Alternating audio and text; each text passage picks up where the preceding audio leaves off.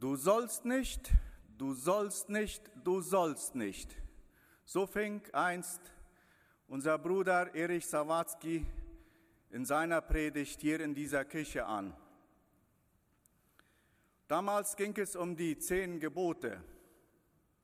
Und so ähnlich geht es im Brief des Jakobus weiter. Streite nicht, achte auf deine Zunge, sie kann ein großes Feuer entfachen. Achte auf deine Lebensführung. Hüte dich vor unnützem Geschwätz. Passt auf, ihr Reichen, sammelt euch hier auf Erden keine Schätze. Schwöre nicht und so weiter und so fort. Und heute geht es um die Selbstsicherheit. Sei nicht selbstsicher. Ich will heute mit euch darüber nachdenken, wie wir Antworten finden auf Jakobus Warnung. Zuerst aber zum Stichwort Selbstsicherheit. Interessant war mir erst einmal, dass man in der säkulären Welt zur Selbstsicherheit rät. Es werden Wege aufgezählt, um selbstsicher zu werden. Um im Geschäft erfolgreich zu sein, soll man selbstsicher sein. Um das Leben zu meistern, muss das Selbstvertrauen gestärkt sein. Deshalb tun wir gut zu überlegen, um welche Selbstsicherheit es hier im Jakobusbrief geht. Einige Übersetzer in unserem Text fügen das Wörtchen falsche Selbstsicherheit hinzu. Warnung vor der falschen Selbstsicherheit. Also es gibt sozusagen eine richtige Selbstsicherheit und eine falsche Selbstsicherheit. Also ein gesundes Selbstbewusstsein oder auch ein gesundes Selbstwertgefühl, die eine emotionale Sicherheit verleihen und andererseits gibt es die falsche Selbstsicherheit, die in, ins Verderben führt. Diese falsche Selbstsicherheit kann man mit Hochmut und Selbstverherrlichung vergleichen, die uns vor Gott zu Fall bringen. Weiter ist zu, wissen, ist wichtig zu wissen, an wen sich Jakobus hier in diesem Brief richtet und an wen richtet er sich in diesem Abschnitt, der gelesen wurde. Der Brief richtet sich ganz allgemein an die Christen, an die christlichen Gemeinden in Jerusalem und um Jerusalem herum, damals zur Zeit des Jakobus. Sie lagen ihm am Herzen. Auch Christen können scheinbar selbstsicher werden. Und somit werden auch wir angesprochen. Allerdings wendet sich Jakobus in diesem Abschnitt direkt an die Kaufleute. Ich lese den Vers 13 nach der Luther-Übersetzung. Und nun ihr, die ihr sagt, heute oder morgen wollen wir in die oder die Stadt gehen und wollen ein Jahr dort zubringen und Handel treiben und Gewinn machen. Das sind doch die Handelsleute. Also in der damaligen Gemeinde gab es nicht nur arme Christen, es gab auch Handelsmänner, die erfolgreich waren, also reiche Handelsmänner, reiche Judenchristen. Ist das schlecht, ein Kaufmann zu sein und dazu noch ein erfolgreicher? Nein. Ist das schlecht zu planen? Nein. Ein Kaufmann muss planen, um für seinen Lebensunterhalt verdienen zu können. Ich glaube, es ist nicht falsch, wenn ich sage, heute läuft nichts oder fast gar nichts mehr nach Plan. Doch was war der Fehler einiger christlichen Geschäftsmänner? Sie planten das Morgen, als könnten sie frei darüber bestimmen. Und dann noch obendrauf, sie rühmten sich oder sie gaben an, Sie prahlten mit ihren Erfolgen. Tja, aber tun das nicht alle oder fast alle, die ein gutes Geschäft gemacht haben? Und was ist mit all den Sportlern, die ihre Medaille hochhalten, wenn sie den Preis gewonnen haben? Was ist mit den Rallyefahrern, die ihre Trophäe hochhalten, wenn sie einen Preis gewonnen haben? Oder was ist mit dem, der stolz auf seinen schönen, guten Bullen ist? Und was ist mit dem, der einen kostbaren Acker hat oder ein wunderbares Landstück und der davon schwärmt? Frauen, worüber rühmt ihr euch? Nein, ein Christ rühmt sich nicht. Ein Christ gibt auch nicht an. Ein Christ ist nur froh und dankbar und er gibt Gott die Ehre. Jakobus spricht nicht nur die Geschäftsmänner an.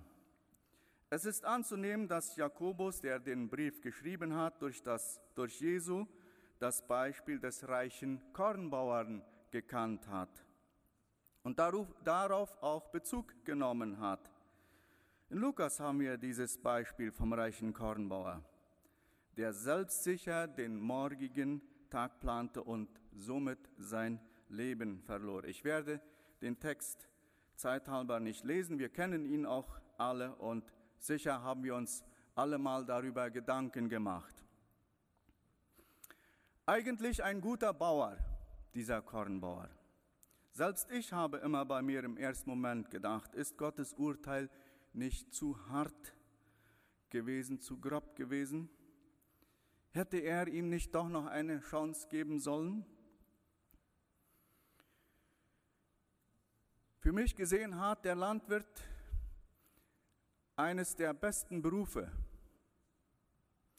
Er kann mit der Natur verbunden das herausholen, was Gott ihm geschenkt hat das Land, die Erde. Und mit viel Schweiß verdient er seinen Lebensunterhalt. Er macht sich nicht abhängig von anderen. Und der Kornbauer ist richtig gut gewesen. Er hat das Feld gut vorbereitet. Er hat gutes Saatgut gekauft. Und er hat das Feld bei Zeiten bestellt. Das Korn ist aufgegangen, es hat zur rechten Zeit geregnet und er hat zur rechten Zeit die Ernte eingebracht. Ja, Gott hat dazu seinen Segen gegeben. Und nichts anderes würde man doch einen Kornbauern wünschen, als zu sehen und gut zu ernten. Bei Josef in Ägypten wird auch genau das gelobt. Da wurden sieben Jahre lang gesät und geerntet. Da wurden Scheunen gebaut, um vorzusorgen für die Zeiten der Not. Wo liegt dann der Fehler des reichen Kornbauern? War es vielleicht sein Fehler, dass er große Scheunen baute? Ich glaube nicht.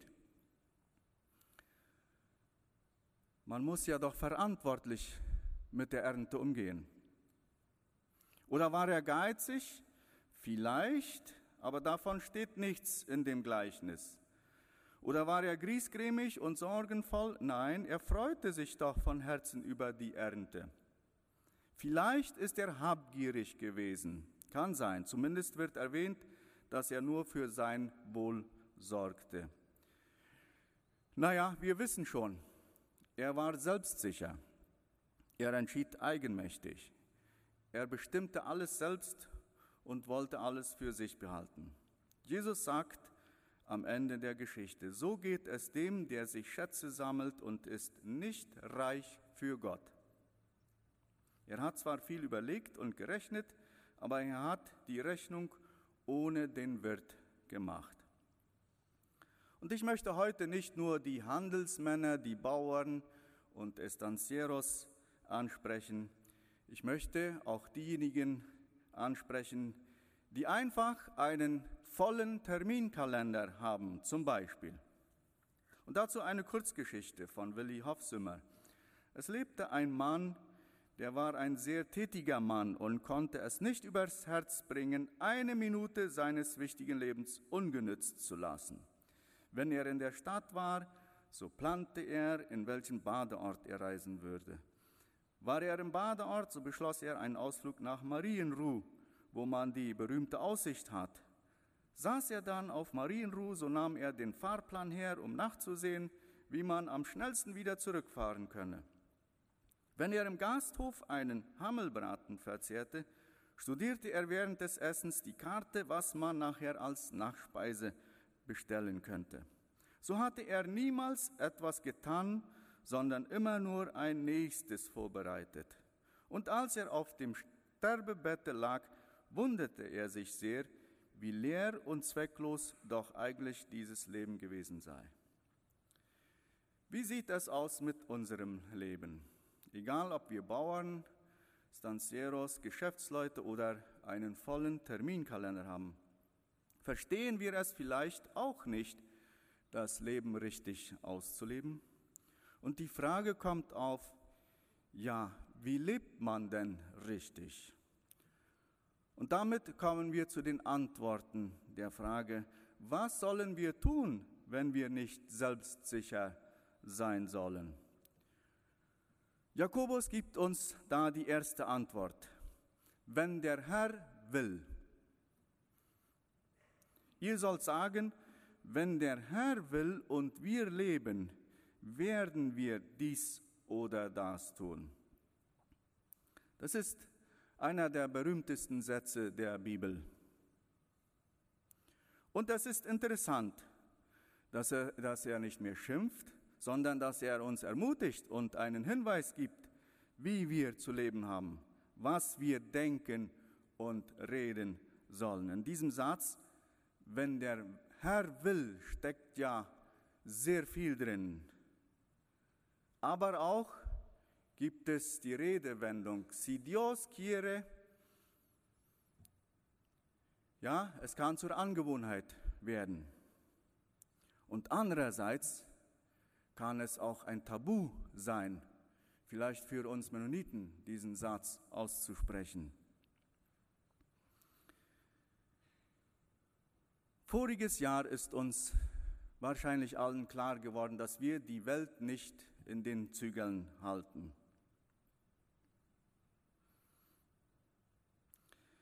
Dies Jahr scheint es aber so, dass es wieder besser geht.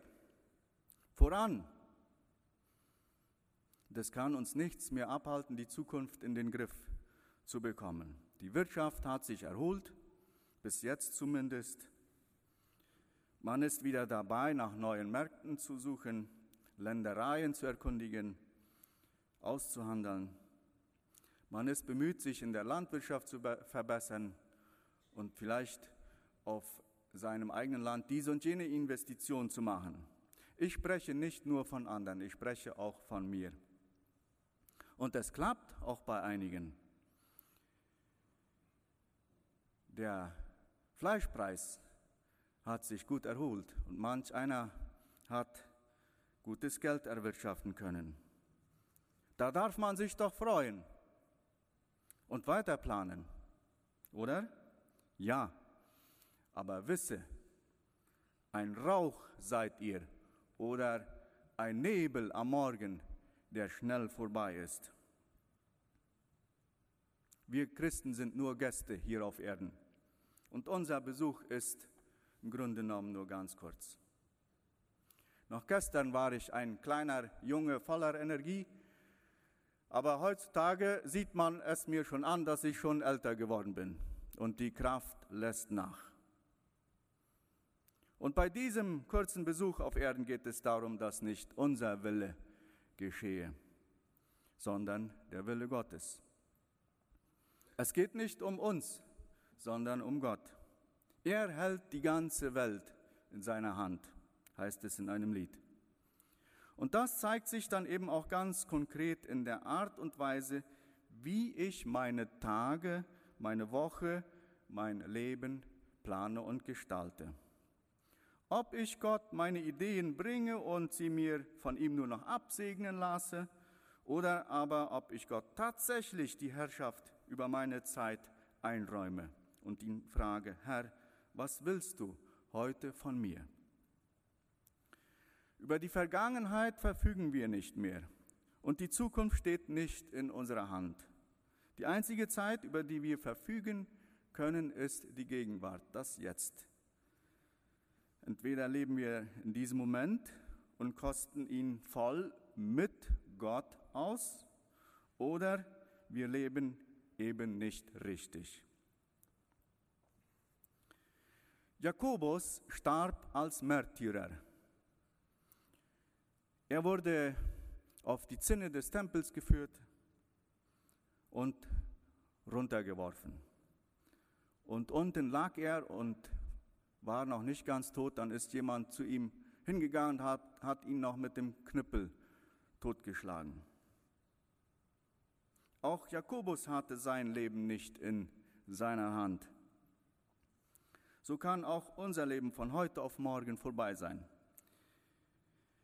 Vielleicht erleben wir nicht den Märtyrertod, aber unser Leben findet ganz sicher ein Ende hier auf Erden. Morgen wird mir vielleicht die Gesundheit genommen. Morgen oder schon heute widerfährt mir ein Unglück. Aber ich will euch keine Angst einjagen. Gott will, dass wir leben. Jesus ist gekommen, dass wir das Leben und volle Genüge haben. Und Johannes ermuntert uns in Offenbarung 2, Vers 10, sei getrost bis an den Tod, so will ich, Gott, dir die Krone des Lebens geben. Schöne Verheißung. Wichtig ist, dass wir in unserem Leben auf Gott vertrauen. Ja, ein Gegensatz von Selbstsicherheit ist Gottesvertrauen. Vertrauen in Gott. Ich vertraue auf Gott, dass er mein Leben führt. Und ich vertraue auf Gott, dass er mich nie loslassen wird. Ich vertraue auf Gott, dass er mich in seine Herrlichkeit führen wird.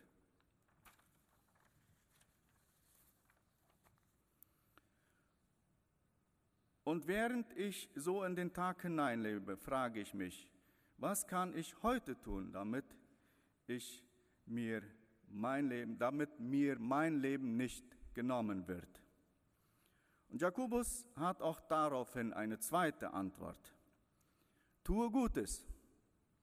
Er sagt es wieder in etwas kritischerer Form, in Form von einer Warnung. Wer nun weiß, Gutes zu tun und tut es nicht, dem ist Sünde.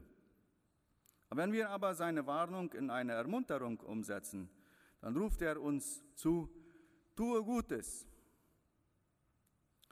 Martin Luther war von Jakobus gar nicht so sehr überzeugt. Er stellte es in Frage, ob der Jakobusbrief tatsächlich zur Bibel gehörte. Er empfand, dass Jakobus zu sehr auf die Werke pochte. Jakobus war nämlich überzeugt, dass der Glaube ohne Werke tot ist. Und man behauptet, dass es dem Martin Luther zu verdanken ist, dass der Jakobusbrief hier ganz hinten in der Bibel erst zu finden ist. Man muss aber verstehen, dass Jakobus gar nicht falsch liegt, denn wahrer Glaube hat Auswirkungen. Wahrer Glaube verändert den Menschen und heiligt ihn. Wahrer Glaube bringt Früchte. Das bekannte Beispiel dafür ist das Gleichnis vom barmherzigen Samariter. Und somit komme ich zu einer dritten Antwort der Frage, was sollen oder was dürfen wir tun, wenn wir nicht selbstsicher sein sollen? Ja, in Lukas 10, Verse 25 bis 28 haben wir den ersten Teil vom Beispiel des barmherzigen Samariters.